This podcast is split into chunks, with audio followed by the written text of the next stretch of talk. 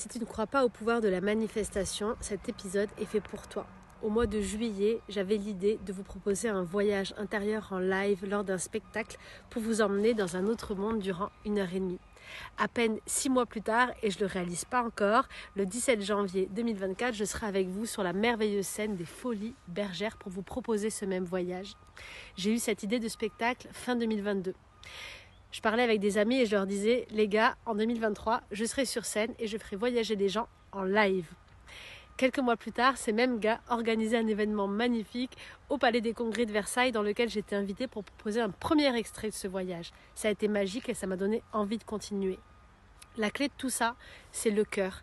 C'est de voir si le projet que vous voulez réaliser, c'est vraiment en accord avec votre vibration profonde.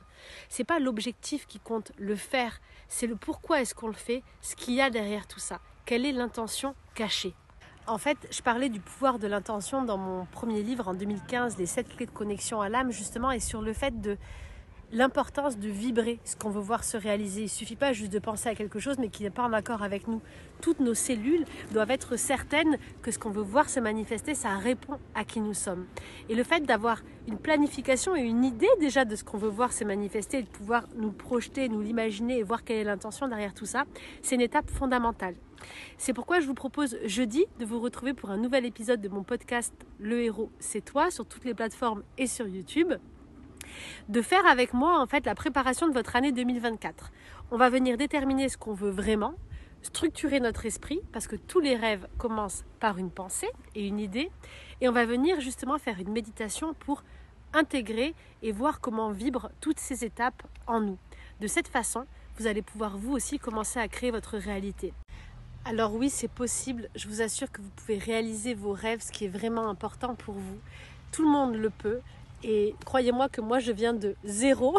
Et pourtant, je réalise tous mes rêves un par un. Si je l'ai fait, vous pouvez le faire. Mais surtout, la première question à se poser, en fait, c'est qu'est-ce que vous voulez vraiment? Pourquoi est-ce que vous le voulez? Qu'est-ce qui est important pour vous?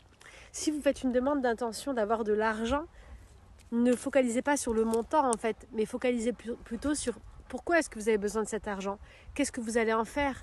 Qu'est-ce que ça fait vibrer derrière tout ça? Quels sont vos besoins réels à travers cette somme, par exemple?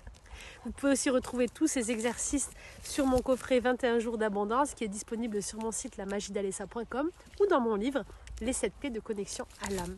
Je vous embrasse, je vous retrouve jeudi pour le nouvel épisode et je vous souhaite en attendant que tous vos rêves se réalisent.